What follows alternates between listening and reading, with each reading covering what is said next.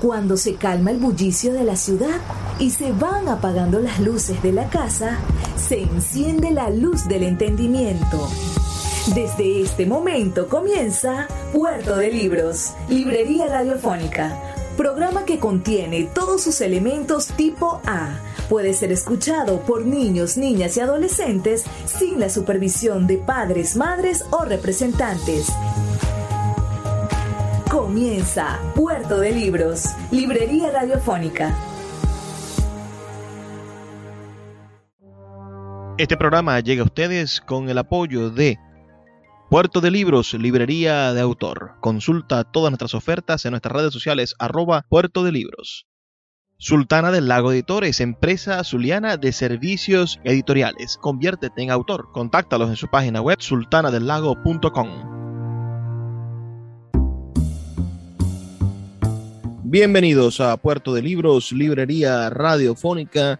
Hoy en este programa que vamos a comenzar con muchísimo cariño para todos ustedes, igual que todos los días. Estamos aquí de lunes a viernes, de 9 a 10 de la noche, por la Red Nacional de Emisoras Radio Fe y Alegría. Les habla Luis Peroso Cervantes. Hoy tenemos un invitado que cumplió su palabra, volvió a Puerto de Libros, un segundo programa y en esta oportunidad vamos a estar conversando sobre algunos temas que aunque parezcan de la actualidad, pertenecen también a la constante problemática de identidad de nuestro país. Porque si bien es cierto que hoy parece que vivimos una crisis pluscuamperfecta, un, una, una crisis que pareciese estar siendo narrada constantemente en pasado, presente y futuro. Bueno, es eh, la situación normal de Venezuela. Venezuela no ha tenido muchos periodos de paz. La noche de hoy, en este programa número 316, vamos a tener a una de las personas que más admiro y que ahora me jacto de decir tener una amistad con él, es el periodista y abogado Juan Carlos Fernández Montoya, quien dirige coordina, lleva adelante un liderazgo intachable en la ciudad de Maracaibo y que recientemente ha hecho una gira por la ciudad de Caracas, por diferentes medios y creo que esta red nacional de emisoras de Radio Fe y Alegría puede darle la oportunidad hoy de que conversemos sobre, sobre otras ideas. Si ustedes quieren saber sobre la vida de Juan Carlos, uh, pueden recurrir al programa que grabamos con él. Ya les voy a decir qué número es, creo que es el 298, el 298 que grabamos con, Juan Carlos Fernández, donde hablamos sobre su, sobre su infancia, sobre su crecimiento, sobre sus estudios, pero hoy sí me gustaría conversar más sobre sus ideas. Y, y por eso te invito, Juan, a que le des un saludo a nuestros radioescuchas a las personas que a través de la Red Nacional de Emisoras Radio Fe y Alegría se conectan con nosotros. Hola Luis y a toda la gente que nos escucha a través de este poderosísimo medio de comunicación que es eh, la red de Radio Nacional de Fe y Alegría. De verdad para mí es un verdadero placer compartir con ustedes hoy en este programa donde seguramente vamos a poder hablar de lo humano y de lo divino, como le gusta trabajar a mi hermano Luis Peroso Cervantes, la comunicación. Bueno, aquí estoy, mi querido amigo, estoy a tu orden. Bueno, Juan, vamos a comenzar por, por una palabra que a mí me parece muy curiosa uh, y que a muchos venezolanos en los años 90 les pareció la más dulce y melodiosa idea política se llamaba La Tercera Vía y tenía como, como principal promotor a un hombre que, sigue siendo un tipo intachable. Creo que tuvo tres periodos al frente del Parlamento británico, el señor Tony Blair. Háblanos de, de esa tercera vía en la que creíste tú en los años 90. Mira, esa fue, bueno, en primer lugar, mi primera militancia política fue en el movimiento al socialismo, que era una tercera vía, sin duda, una excisión, una división del Partido Comunista Venezolano que se alineó con lo que se llamaba en Europa el eurocomunismo o el eurosocialismo, era nuestra visión centrista de la política, una visión en aquella época de izquierda, pero de centro izquierda. Luego eh, hubo muchos años después un acercamiento con Hugo Chávez, porque Hugo Chávez tenía en mente las ideas de Tony Blair, que era el primer ministro del gobierno inglés de los laboristas, eh, que era un hombre, no era antimonárquico, pero sí quería modernizar ese país a partir también de la modernización de la propia monarquía y logró avances muy importantes en Inglaterra. Eso, esa idea a mí me atrajo muchísimo y me, inspiró, me, me animó a trabajar con Hugo Chávez y exactamente fue desde febrero de 1994 hasta diciembre, hasta marzo del año 2000 que yo acompañé a Hugo Chávez cuando él tomó la deriva cubana yo renuncié a mi participación en aquel movimiento que había triunfado un año antes en las elecciones eh, de 1998. Entonces, yo sigo creyendo en que tiene que haber una tercera vía y en Venezuela más. Una tercera vía frente a los radicales, a los radicales de izquierda, de derecha, frente a los radicales de un lado o del otro, porque hablar hoy de categoría de izquierda o derecha no, no, no es lo más adecuado para definir la política, pero sí me, coloco en el centro entre quienes quieren eh, o tienen la intención eh, de, gobernar a Venezuela de espaldas a una importante eh, porción de la población, yo diría mayoritaria, y entre los que quieren tumbar a ese gobierno e imponer, digamos, un mecanismo de poder también basado en el otro extremo, en el extremismo. Yo ambas cosas las rechazo, yo milito en una opción de centro, pero no solamente por militar en una opción de centro, sino que yo soy un individuo de centro, de centro político, yo creo en el Estado social de derecho y de justicia, yo creo en la libertad empresarial, pero también creo en la justicia social y trato de combinar ambas cosas en, mi, en mis actos y en mis ideas y en las ideas que transmito a los demás. Eso para mí, eh, Luis, es el centro político. Es una visión, los partidos de centro son muy europeos, eh, pero han nacido también unas visiones importantes de centro en, eh, Latinoamérica. Yo colocaría a, la, a, la, plataforma democrática que llevó al poder el Frente Amplio Uruguayo como una fuerza de centro político importante que proviene de la izquierda, pero rodó muy bien hacia el centro o se alineó con el centro y logró un gobierno de justicia social con libertad de acción y de propiedad privada.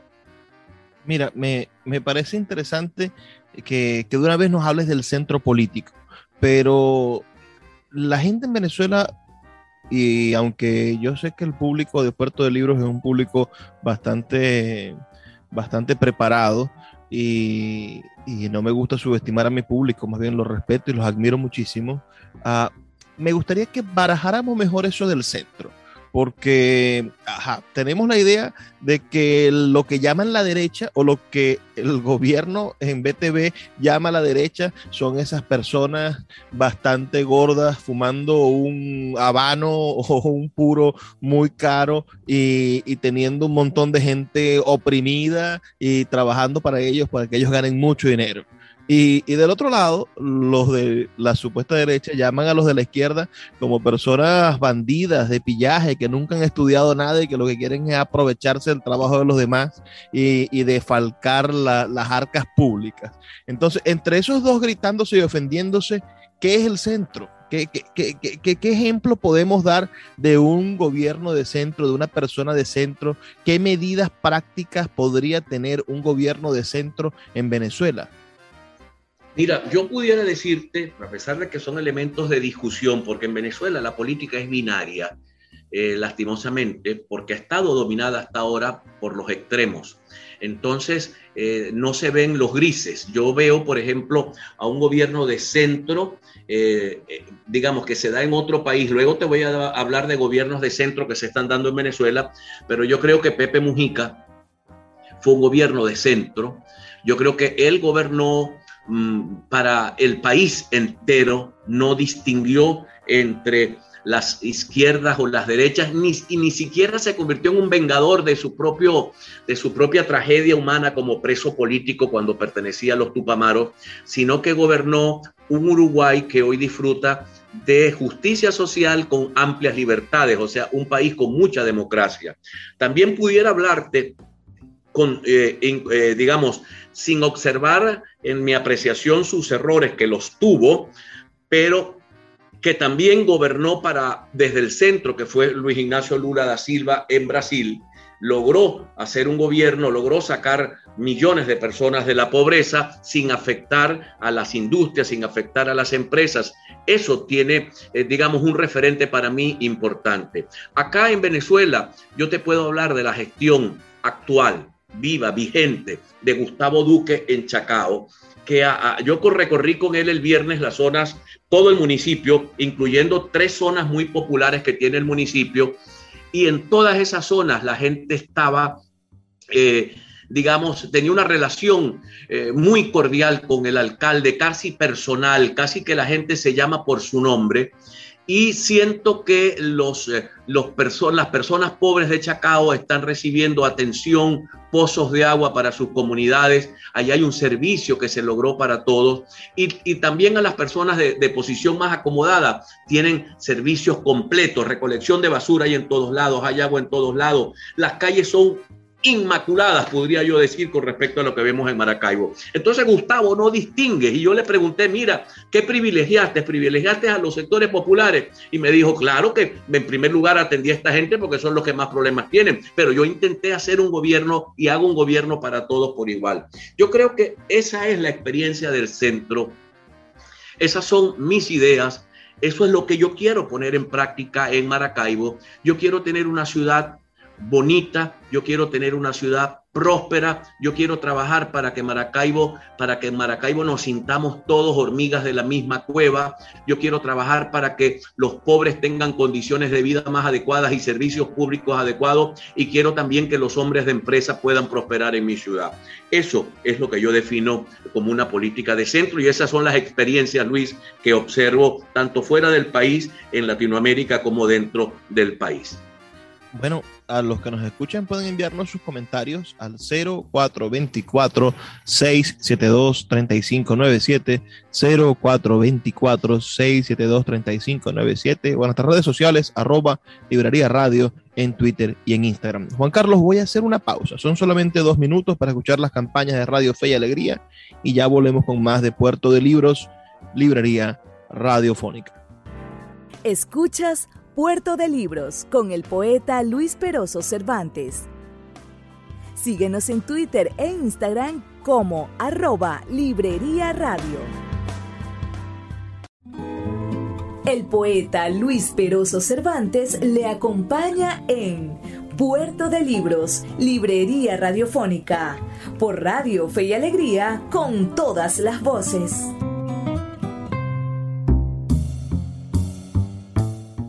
Seguimos en Puerto de Libros, Librería Radiofónica, con el periodista y abogado Juan Carlos Fernández Montoya, quien está inscrito, señores, como candidato a la alcaldía de Maracaibo por un partido nuevo, por un partido verdaderamente nuevo, tiene apenas dos o tres meses de haberse fundado ahora que estamos grabando este programa. Quiere decir que este partido Fuerza Vecinal es un partido que viene a tener una propuesta diferente en, el espectro político venezolano. La tarjeta de fuerza vecinal, señores, cuando vayamos a elecciones, quiero que, no lo olviden. Tiene una banderita celeste, color turquesa, y abajo negro, turquesa y negro, y dice fuerza vecinal en letras blancas, para que voten por ello. Eso se encuentra, eh, creo que, no sé en qué parte se encuentra el tarjetón, arriba y a la derecha, arriba a la derecha, el segundo puesto, si mal no recuerdo, está ubicada la tarjeta. ¡Ey! Esta es una recomendación, ustedes cada quien votará por quien quiera, hay muchísimos partidos en ese tarjetón.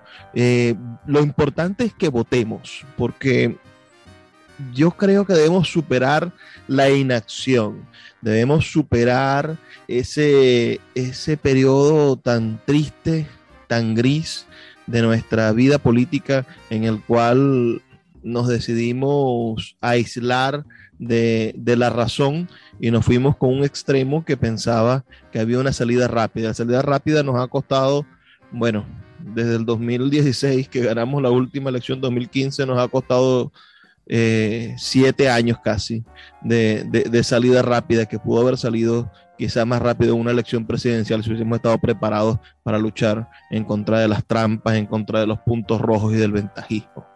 Señores, estamos con Juan Carlos Fernández. Juan Carlos, un gobierno de centro, de centro democrático, la cultura la privatiza, privatiza la salud, ¿Qué privatiza? ¿Qué debe estar en manos de los privados y qué debe estar en manos del Estado? Mira, constitucionalmente y según la llamada ley eh, de procedimientos administrativos y la actual ley del régimen municipal, no es posible privatizar, por ejemplo, un servicio como el de la basura, pero sí lo podemos tercerizar. Quiere decir, yo no puedo transferir como alcalde las competencias que tengo en la recolección de la basura. Yo soy la competencia, yo soy quien debe, eh, digamos, eh, recoger la basura en términos conceptuales, pero puedo contratar empresas para que hagan la operatividad y a esas empresas, los ciudadanos y la alcaldía, pagarles por realizar el servicio. La cultura, mira, la cultura tiene en, los principales países del mundo, lo, yo he ido al, al teatro al, museo en, en, en, Madrid. Estuvimos en el Museo El Prado, he estado en el Museo de Arte Contemporáneo de Nueva York, que son, digamos, los dos grandes museos del mundo, además el Louvre en París. Y eh, eh, uno es privado y otro es público. Uno está financiado por el Estado y otro está tercerizado. Quiero decir, se pueden hacer muchísimas cosas. Así como tenemos en Maracaibo nuestro teatro baral, que lo administra la Universidad del Zulia, que pertenece a la Universidad del Zulia. Tenemos también el Teatro de Bellas Artes, que pertenece al, sector privado. Y tenemos el Museo de Arte Contemporáneo, que pertenece también a la Universidad del Zulia, pero es manejado con criterios privados. O sea, ¿qué significa manejar con criterios privados? Yo creo que significa manejar con excelencia. Eso es lo único que yo veo. Yo creo que pudiéramos administrar todo el aparato cultural de la ciudad de Maracaibo con criterios privados, no para que sea para uso exclusivo de los privados, para que sea de uso público, pero sí con una gerencia con criterio privado, con criterio de excelencia. No significa con criterio de cobro de tarifas y cosas de esas. No, no, no, no exactamente. Tendría que haber un financiamiento para las actividades que deben ser totalmente gratuitas, como por ejemplo los conciertos pedagógicos que debe dar las orquestas y los grupos musicales que estén a cargo de la alcaldía en las escuelas, deberían dar conciertos pedagógicos, esos conciertos deben ser gratuitos, los pintores que vayan a las escuelas a, enseñar a nuestros niños, a, inspirarlos eh, para que se conviertan en pintores, a nuestros artistas plásticos de todo, digamos, de todas las áreas del, arte plástico, a nuestros teatreros que vayan a las escuelas a inspirar, que hagan presentaciones privadas, eh, públicas, pero también que puedan hacer presentaciones privadas para que ellos puedan financiar un poco su actividad, porque toda la actividad no puede estar financiada por el Estado, porque no, no, no, no sería, eh, no sería correcto ni eficiente, ¿no? Ni correcto ni eficiente. Por lo tanto, eh, en el área cultural podemos hacer muchísimas cosas mixtas, unas cosas públicas, unas cosas privadas y unas cosas mixtas. También, eh, por ejemplo, el tema de la competencia de la alcaldía en el tema gas. Yo creo que nosotros podemos tener una empresa en Maracaibo que se encargue de reparar y de mejorar y de expander la red de gas de Maracaibo sin que eso sea una labor que lo operativice solamente la alcaldía de Maracaibo. Eh, el grueso de las actividades, el mantenimiento de nuestras plazas y parques pudiera hacerse contratando empresas privadas.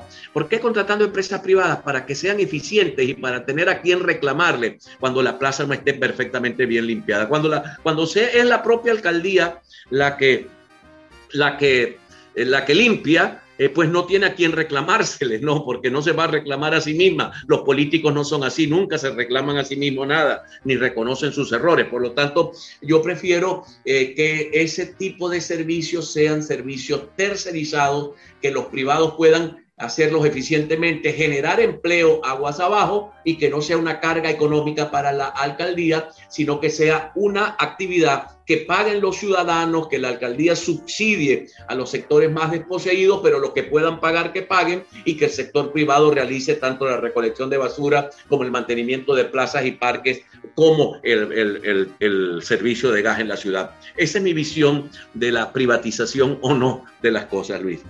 Mira, dijiste algo que me paró los pelos, porque es una verdad absoluta. Los políticos no reconocen sus errores. Y yo creo que estamos viviendo las consecuencias de, eso mismo. Yo tuve la esperanza de que estudiando el proceso político venezolano podía entender cuáles eran los errores que se cometían y de alguna manera influir en que no se siguieran cometiendo. Lo cierto es que parece que estuviésemos eh, envueltos en la misma mortaja y fuésemos el mismo cadáver condenado al, al, al, mismo padecimiento año tras año. Yo siempre te he dicho, cada vez que conversamos sobre la situación política actual, que yo siento que este, esta Venezuela de hoy se parece mucho a la Venezuela de los años 90 en, en, cuanto a la manera en la que los liderazgos políticos están vencidos. Yo siento que Nicolás Maduro, el presidente de la República, es, tiene tanto, tanto descrédito y está tan desactivado políticamente como estuvo desactivado políticamente el, el presidente Rafael Caldera que era un hombre que logró irse de la, del, del, poder con, con, un rechazo gigantesco de la población. Y, y, su, y su presencia en la vida política nacional era deplorable. Cada vez que Caldera intentaba dar una rueda de prensa de esas o una cadena nacional, a la gente apagaba el televisor porque no querían escuchar a ese hombre balbucear lo poco que balbuceaba. Y sucede lo mismo con Nicolás Maduro, tiene un nivel, un rating, pero mínimo, nadie ya escucha lo que dice en, sus cadenas, la gente apaga el radio, apaga la televisión, no le presta atención. Ah, son además eh, portadores de promesas vacías. Cuando Caldera prometía un país mejor o, salía Teodoro Pekov, ministro de Economía, a decir que la economía estaba progresando, bueno, la gente no les creía no, no había manera de que ellos pudiesen ser portadores de la verdad por más de que quizá en algún momento Teodoro tuvo razón y se estaba estabilizando macroeconómicamente Venezuela, no lo sé, lo dirán otros. Yo creo que la estabilidad vino a partir de la explotación, del, auge de la, del, del, boom petrolero de los 2000, pero ya eso lo analizaremos en otro momento. Y ahorita sale Nicolás Maduro o cualquiera de los ministros y dice algo y la gente no les cree. Los personeros oficiales no tienen veracidad. Y si nos vamos a la oposición, creo que que, es el mismo juego, porque ¿quiénes hacían oposición a Caldera? Hacían oposición a Caldera todos, porque Caldera había roto el juego, la, mesa la había roto, y entonces Copey tenía su candidata, y, Acción Democrática tenía su caudillo, y, todos estos partidos eran una especie de, de, de, oposición, pero una oposición que tampoco tenía crédito. ¿Quién podía creerle algo al falucero? ¿O quién podía de verdad creerle algo a, algo a la hermosa Irene Sáez? Parecía que estaba desacreditada. ¿Qué, sientes tú con respecto a esto? ¿Te parece que, que, es el momento para que nazca un, no, no, digo un nuevo Hugo Chávez, porque espero que se haya roto ese molde, sino un, un líder o un movimiento político que represente un cambio radical? Mira, yo creo, en primer lugar, me voy un poquito hacia atrás, ¿no? O sea, yo creo que las bases que fundaron el modelo democrático que se instauró eh, con el triunfo de Rómulo Betancourt eh, se petrificaron, se petrificaron. O sea, yo creo que Rómulo hubiese aspirado un país eh, con mayor libertad, con mayor movilidad social, pero creó un, problema que diríamos así que fue como el pecado original de Rómulo, que es haber mantenido restringidas las libertades económicas desde, eh, desde comienzo de su gobierno, desde la primera constitución. Ellos hicieron una restricción a las libertades económicas y Venezuela gobernó sin libertades económicas hasta Carlos Andrés Pérez II. Fueron más de 20 años sin libertades económicas, con un petroestado. Eh, eh, pretendiendo controlar todas las áreas de la economía y de la vida. Eso, eso ocurrió en democracia. Eh, eso no ha ocurrido solamente bajo el control chavista o madurista de la, de la, vida nacional.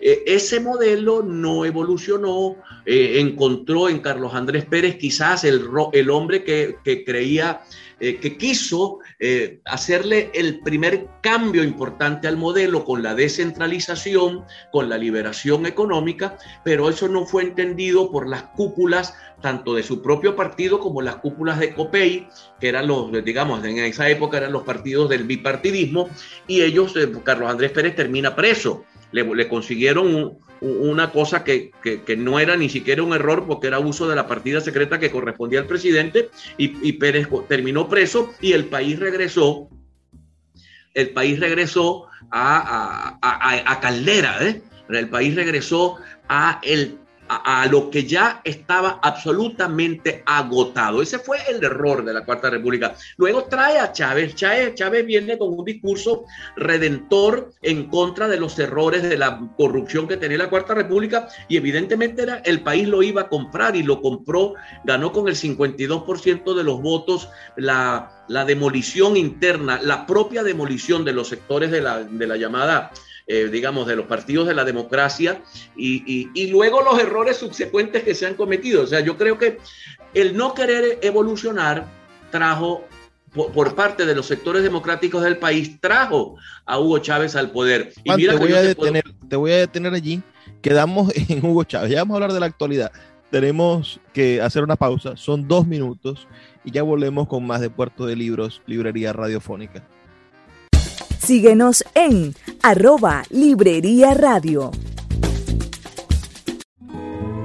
El poeta Luis Peroso Cervantes le acompaña en Puerto de Libros, Librería Radiofónica, por Radio Fe y Alegría, con todas las voces.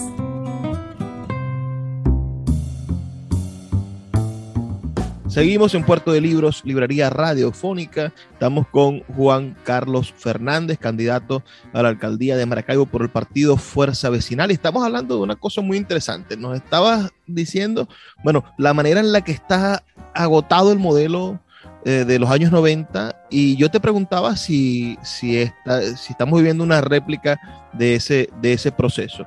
Cuéntame un poco, y la pregunta era, ¿tú crees que estos dos paralelismos, 90 y, primeros años de, esta segunda década del 2000, va a traer como consecuencia el nacimiento o, la, o el surgimiento de un nuevo liderazgo emergente como lo fue Chávez en su momento? Bueno, yo te diría que ya lo estamos viendo que ya lo estamos viendo, cuando observamos, le damos lectura a las encuestas, lectura profunda a las encuestas, nos damos cuenta que los propios partidos de la oposición tienen el mismo o más nivel de agotamiento que el propio partido de gobierno. O sea, en este momento el sistema muestra los mismos, mm, digamos, los mismos eh, niveles o las mismas características de agotamiento que el sistema tuvo en el año 1900, digamos, en el crack de 1998, que tuvo su primera gran señal de la caída del modelo petrolero en el año 1983 con Luis Herrera Campins. Entonces surgen fuerzas de centro que hoy están avanzando con mucha con mucha velocidad y ojalá que no cometan los mismos errores. O sea, ser alternativa en Venezuela es tiene que ser, ser una real alternativa y no una alternativita que, se disfraza de alternativa y luego, y luego engaña al país y, vuelva, y vuelve a repetir los mismos procedimientos, las mismas formas, diría Simón Rodríguez, las mismas cosas y los mismos procedimientos. Yo creo que está surgiendo, que están surgiendo fuerzas de centro político. Yo estoy, eh, digamos, con fuerza vecinal, que representa exactamente eso, el centro político del país eh, pero hay otras también eh, configuraciones que vienen buscando el centro y algunas que van a tener que evolucionar o van a desaparecer, van a tener que buscar el centro político. Así que yo veo que la cosa está andando eh, digamos, eh, el proceso evolutivo para evitarnos otro crack. O sea, nosotros tenemos que evitarnos que cada ciclo en Venezuela sean ciclos de golpe de Estado, porque no podemos seguir permitiendo que los militares sean la balanza de, de los problemas de la nación. Quiero decirte con esto que en el año 1998 sencillamente es la conjugación de los hechos violentos del año 1992. Y yo aspiro que el cambio que se va a dar en Venezuela, donde va a ser desplazada la actual cúpula de poder, pero también va a ser desplazada la actual cúpula opositora, se dé sin, sin intervención militar, se dé bajo los mecanismos democráticos y que nuevas fuerzas emerjan y no solamente propongan cambios en el país, sino que le den esos cambios que hoy necesita la sociedad. Es insostenible el Estado chavista, así como fue insostenible el Estado petrolero de la llamada Cuarta República. Hoy tenemos que ir a un Estado mixto donde la, la, la digamos, el peso real de la economía esté en manos de los sectores privados y no en manos del sector público. Bueno, mira, pienso en, una, en una frasecita que, me, que me ha hecho bulla desde que te la escuché decir. Dijiste hace días en una entrevista en Globovisión que la tarjeta de la unidad, que no se llama así, es la tarjeta de la mesa de la unidad, de la MUT, ah, es la herencia de la abuela.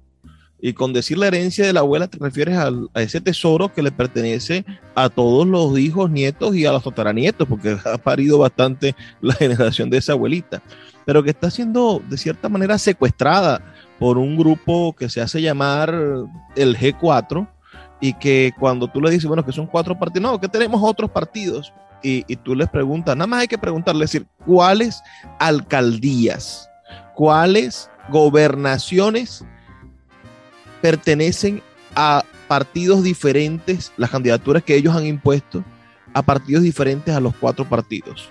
Son cuatro partidos, porque entre ellos se repartieron el país. Se repartieron el país, se repartieron las alcaldías y, no le dieron espacio. Yo no veo a, a Copey, no veo a, ninguno de los que dicen ellos que integran la mesa de la unidad democrática o que integran la plataforma unitaria, más allá de estos cuatro partidos que, que, ahí sí voy a usar una palabra que a ellos les gusta utilizar, monolíticos. Monolíticos porque parecen del neolítico. Ah, estos partidos del G4 están ahí como, como secuestrando la, la, tarjeta de la unidad y la idea de la unidad opositora.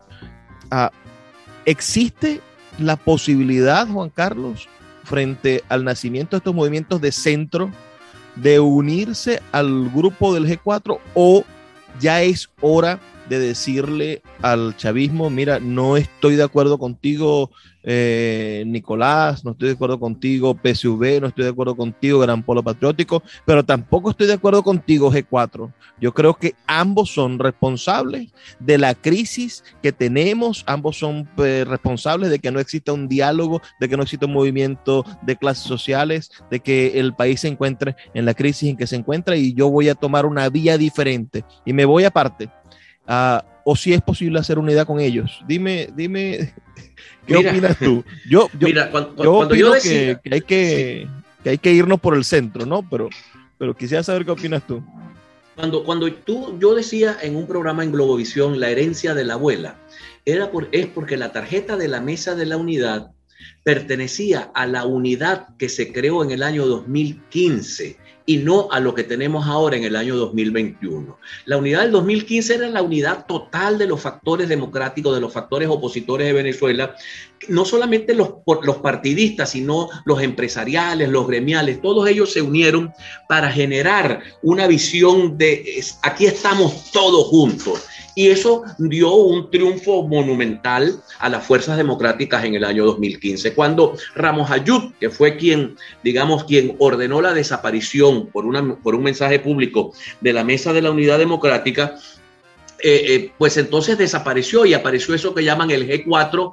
Quisieron crear algo que se llamaba el Frente Amplio, pero eh, dominado desde cuatro partidos políticos que dicen que son los que tienen la mayoría parlamentaria porque obtuvieron eh, la mayor cantidad de parlamentarios en el año 2015 con la tarjeta de la MUD y allí nunca se distinguió a quién se le estaban dando, a qué partido se le estaba dando. Esa, era, esa eran los votos de la unidad.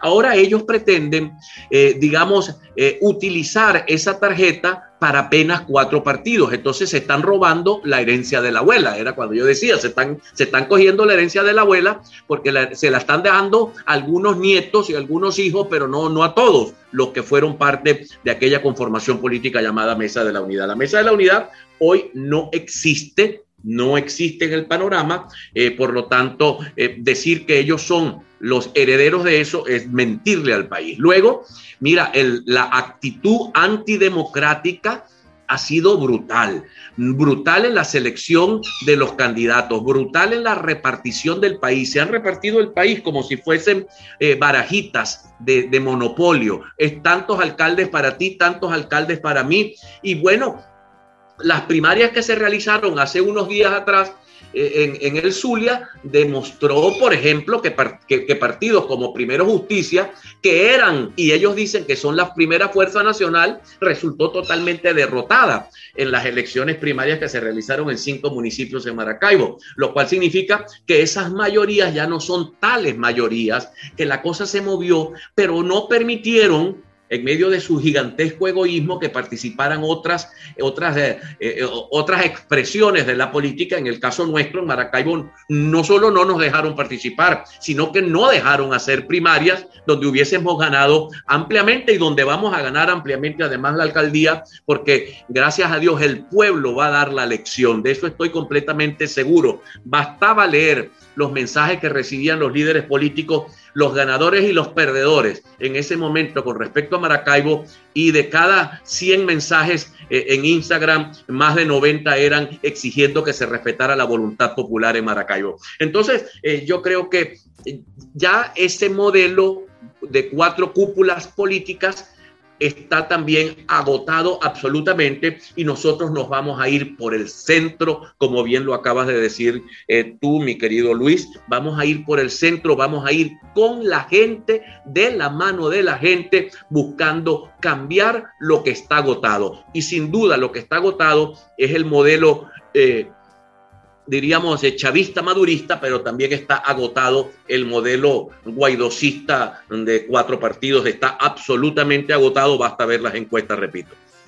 Bueno, mira, qué, qué ilusión me hace, y aquí quizás las personas que, que me siguen desde hace tiempo saben que, que siempre hablo un poco de, de la situación del país, ¿no? Y les digo que el país no va a cambiar, señores, con un proceso electoral. Señores, el país, el país, la crisis, que a usted le falte el agua, que, hagamos todo lo que hagamos, no va a cambiar con un proceso electoral. Lamentándolo mucho, el proceso electoral es solamente una pieza de las muchas que tenemos que colocar en la construcción de la nueva realidad nacional. Y la democracia no es ir a votar exclusivamente. Que usted vaya a votar por una persona no quiere decir que tengamos un espíritu democrático, por ejemplo, si esa democracia está viciada en un bipartidismo que están enfrentados dos poderes que se parecen iguales, que son idénticos, ¿no? Que se parecen igualitos, como dice el, chiste.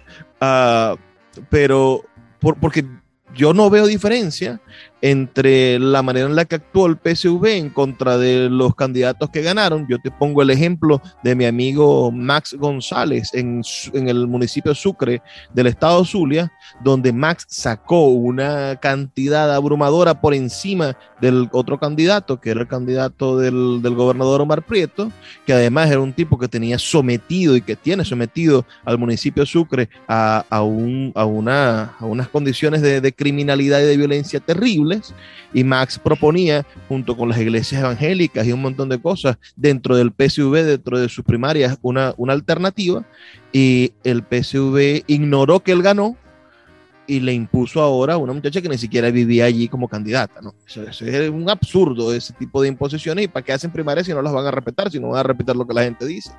Y del otro lado, bueno, nos encontramos con que esta gente ha asumido un, al país como si fuesen unas barajitas, se las han repartido, no han prestado atención a lo que la gente dice en las encuestas. El, el, caso de, de, en, en Caracas es, es, es, una cuestión vergonzosa cuando hay un candidato que pueda tener una moral más amplia que, ese, que este candidato, un tipo que, que ha dado todo por la educación de Caracas y que cree que la educación es la manera de transformar el país y que los partidos le den la espalda y coloquen a un político de oficio, que son los grandes problemas que tenemos, los políticos de oficio, que son personas que han vivido toda la vida de la política. El caso del candidato que han impuesto en Maracaibo, el señor Rafael Ramírez, Uh, es un político de oficio. Toda su vida ha sido desde, desde que fue inspector del trabajo hasta, hasta que fue diputado a la Asamblea Legislativa, diputado a la Asamblea Nacional en dos periodos. Un montón de tiempo. El tipo tiene 15 años viviendo del Estado y de sueldos de político. No trabaja. Lo que hace que uno le pregunta, Ay, ¿cuáles son tus gestiones políticas? Es lo que provoca preguntarle. Es el gran problema. Tenemos que sacar a esos políticos de oficio y votar por la tercera vía, votar por esas terceras opción por esa tercera voz. Y tengo que, a pesar de que hablé bastante y que sé que quieres comentar, te lo voy a pedir que lo digas en el próximo segmento porque ya se nos ha vencido este segmento y vamos a nuestro último y cuarto segmento dentro de dos minutos. Escuchemos los mensajes de Radio Fe y Alegría y ya volvemos. Escuchas Puerto de Libros con el poeta Luis Peroso Cervantes. Síguenos en Twitter e Instagram como arroba Librería Radio. El poeta Luis Peroso Cervantes le acompaña en Puerto de Libros, Librería Radiofónica, por Radio Fe y Alegría, con todas las voces. Seguimos en Puerto de Libros, Librería Radiofónica, y sé que hice un monólogo y que aunque tenía hoy invitado, parece esto más bien un diálogo. Uh, Juan Carlos, dime, ¿qué opinas tú de, de esas irregularidades en las cuales, ¿qué, qué le aconsejas tú al, al, al, pueblo venezolano cuando, cuando se presenta el caso de que excluyen a un hombre como Ecarí o, o cuando se presenta el caso de que quieren imponer a políticos de oficio, a gente que es un ¿qué puedo decir yo sin que suene ofensivo? Uh, pero es que provoca ofenderlos. A esta gente que ha vivido toda la vida de tener un cargo político, de elección política, y que no se cansan de ofrecer su nombre. Porque si un hombre ya fue diputado, pongo el ejemplo de Tomás Guanipa, un hombre que ya fue diputado durante cinco años y que en esos cinco años no promulgó una sola ley, no logró ni un solo objetivo político y ahora quiere ser alcalde de Caracas para romper con la unidad y con la mayoría de lo que la gente quería. ¿Qué le propone Juan Carlos Fernández al pueblo realmente? Mira, eh, debo decirte, eh, lo primero que debo decirte, mi querido hermano, es que, digamos, el, el, hay un viejo pensamiento, una vieja frase que decía nuestro querido Ali Primera, con quien tuve encuentros y desencuentros. El pueblo es un cuero seco, si lo pisan por un lado, por el otro se levanta. Yo creo que exactamente eso es. El pueblo de Caracas no va a admitir, no va a, tragarse esa espada de nuestro, de mi buen amigo eh, Tomás Guanipa, porque eh, Tomás es amigo mío, pero legalmente no puede ser candidato a alcalde de Caracas por una razón, porque no ha vivido los últimos tres años en Caracas como, como la ley obliga, porque él ha estado en el exilio en Colombia, ha vivido en la ciudad de Bogotá los últimos tres años. Eh, luego, la percepción que se ha tenido en Caracas es de lo que llaman en Margarita un navegado, o sea que no es una persona de la región. Tomás Guanipa es un maracucho, es un maravino que se fue a Caracas, eh, digamos, situacionalmente por ser líder de, su propio partido, de, de, Primero Justicia, pero no por ser un hombre nacido, criado y, y, haber, digamos, eh, vivido la vida caraqueña, no ha, no ha vivido la vida caraqueña. Por lo tanto, Caracas no, no, no lo percibe como propio, a diferencia de Antonio Ecarri o del propio joven Patiño de Primero Justicia que renuncia. Pero si me permites hablar de Antonio Ecarri, Antonio Ecarri es un caraqueño, ha estado toda la vida luchando por Caracas, ha estado toda la vida en el área educativa, es un hombre que vive de su trabajo, de, su trabajo privado, es un hombre que trabaja también la, actividad educativa con mucha fuerza, pero, pero sin, sin, sin fines de lucro. Eh, por lo tanto, estamos hablando de una persona que está en el corazón de los caraqueños. Eso va a pasar en Caracas y en Maracaibo va a pasar igual. Acá, mi querido amigo Rafael Ramírez tiene muchos años en la política, eh, es, digamos que es un político tradicional, es un político que vive de, la política, que ha vivido la política, que ha sido ha trabajado como inspector del Ministerio del Trabajo, además en, en, hace más de 20 este años. ¿Ah? Hace más de 20 años. Hace más de 20 años, pero además la gente lo percibe como un navegado, como alguien que no es, que no es de la ciudad, que no habla como hablamos en la ciudad, que no expresa las ideas como las expresamos en la ciudad. Entonces la gente comienza a verlo eh, para, para efectos de ser alcalde como un elemento extraño, pero además eh, han sido ambos diputados por el Zulia, eh, perdón, Tomás ha sido diputado por Caracas, pero la defensa de sus regiones no ha sido la más brillante. las, regiones no han visto en ellos a, sus diputados defendiéndolas. Por lo tanto, creo que tienen poco que buscar en, Caracas y poco que buscar en el Zulia y en cada sitio del país donde se haya impuesto una, eh, una candidatura a espaldas de la población. Yo creo que no tienen ninguna posibilidad y creo que la población va a dar absolutamente una lección, hermano mío. Mira, yo podría ser un poco más, eh, y, la literatura me lo permite, ¿no? Ser, poder, poder hacer una narrativa uh, ficticia, ¿no? Pensemos en lo siguiente, a esa gente que, que crea teorías de conspiración. Yo veo que Primero Justicia y ahora le pongo nombre y apellido porque resulta ser los candidatos de Primero Justicia los más controversiales en todo el país. Uh, Primero Justicia está intentando dividir el voto del ciudadano para que gane el chavismo en espacios donde iba a ganar la oposición. Por ejemplo, pongo el caso de Antonio Cari. Si él va primero en las encuestas y tiene verdaderamente el favor popular, ¿cuál es la necesidad de imponer y crear un conflicto inexistente en un municipio en el cual lo más lógico es apoyar al que va primero en las encuestas? Sucede lo mismo en Maracaibo. Imponer al candidato, a este señor, este político de oficio, que es el candidato de Primero Justicia Maracaibo, a mí me parece que es una manera de dividir y de darle ventaja al chavismo. Poner a una persona que no tiene oportunidades de ganar, como Rafael Ramírez, a la alcaldía de Maracaibo, y enfrentarlo a la opción de Juan Carlos Fernández, además negarle todas las posibilidades a Juan Carlos Fernández de conseguir la unidad, porque si es algo ha sido constante y lo hablamos en, la, eh, en nuestra entrevista pasada y cualquier persona que vea tu programa de televisión también se da cuenta, ah, que tú has todos los días procurado el, el, el, la creación de un método democrático para la unidad en Maracaibo. negar a toda costa las opciones que se plantean durante un año para conseguir la unidad e imponer a una persona que no tiene chance, yo creo que es una especie de complicidad para que el chavismo triunfe en Maracaibo. Ahí es donde está la verdadera complicidad. Los que están dividiendo son ellos, que están creando, poniendo factores que son verdaderamente desaventajados y que van en contra de la voluntad de las personas en el municipio.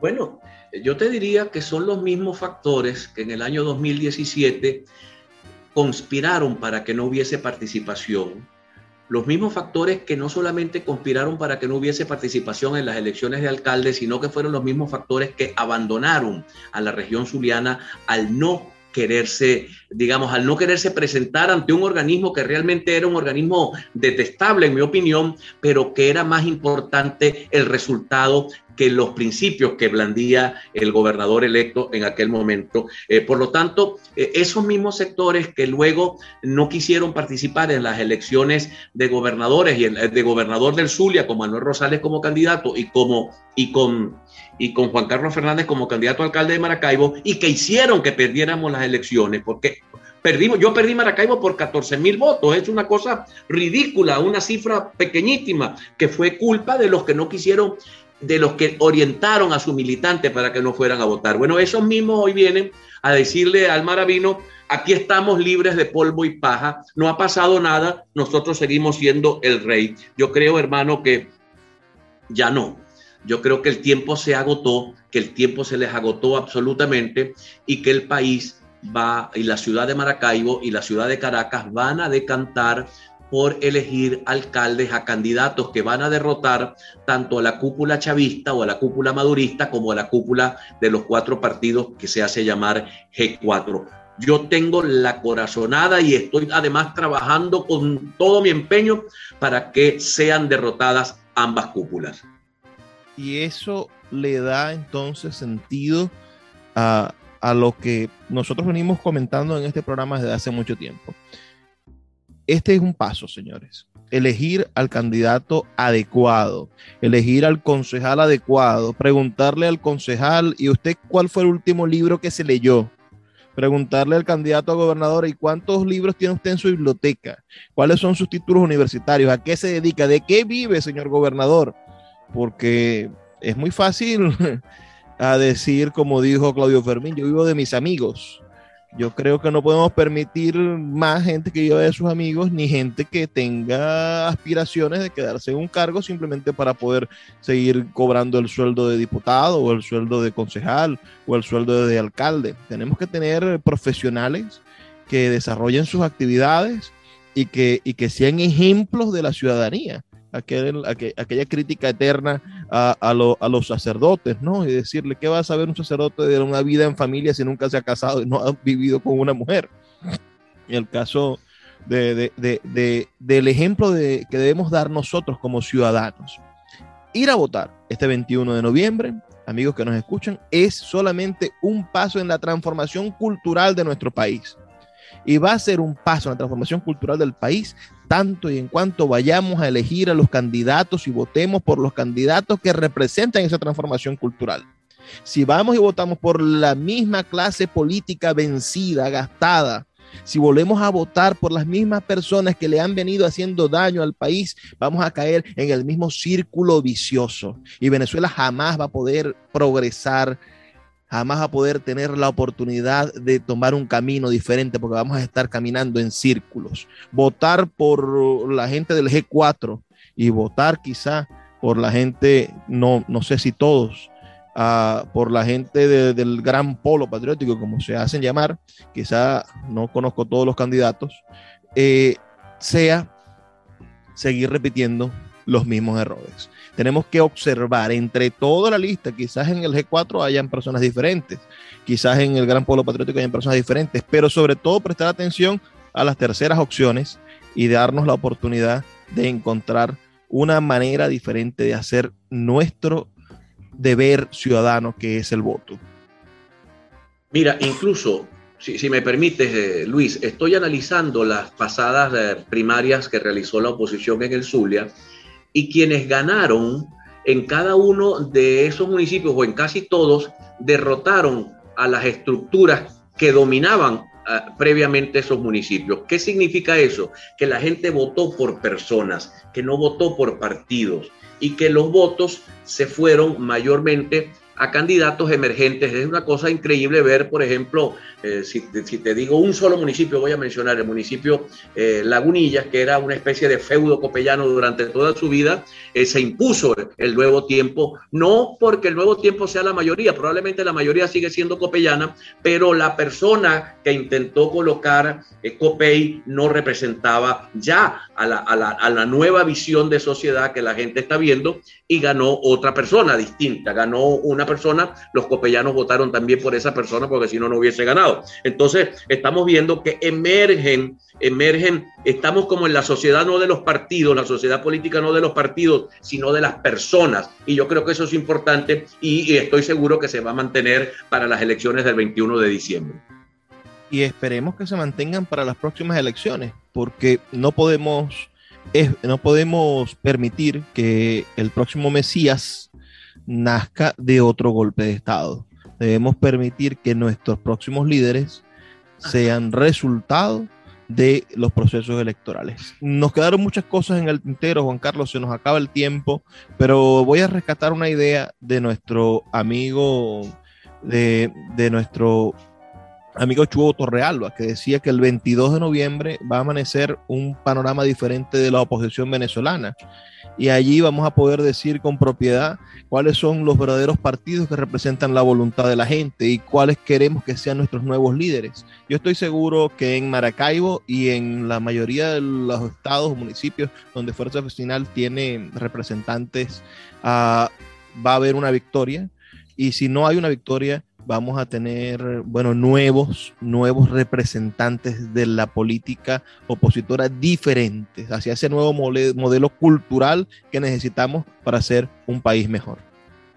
Mira, yo quiero despedirme de tu audiencia invitándolos a leer Tercera Voz, un periódico digital que sé que tú estás allí como cabeza de, este, de, esa, de ese nuevo medio informativo. ¿no? Me, voy a tomar una libertad en tu programa para hacerle una, um, una cuña a Tercera Voz que se va a convertir en muy poco tiempo en referencia informativa, en referencia de los medios digitales de nuestro mundo, de nuestro planeta, porque es un medio global, absolutamente global. Y yo te agradezco que me hayas invitado a tu programa, mi querido hermano.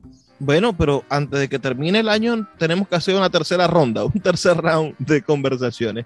Muchas gracias a todos los que estuvieron con nosotros. Los invitamos a dejar sus opiniones al 0424-672-3597 y me despido, como siempre, pidiéndoles que por favor sean felices, lean poesía.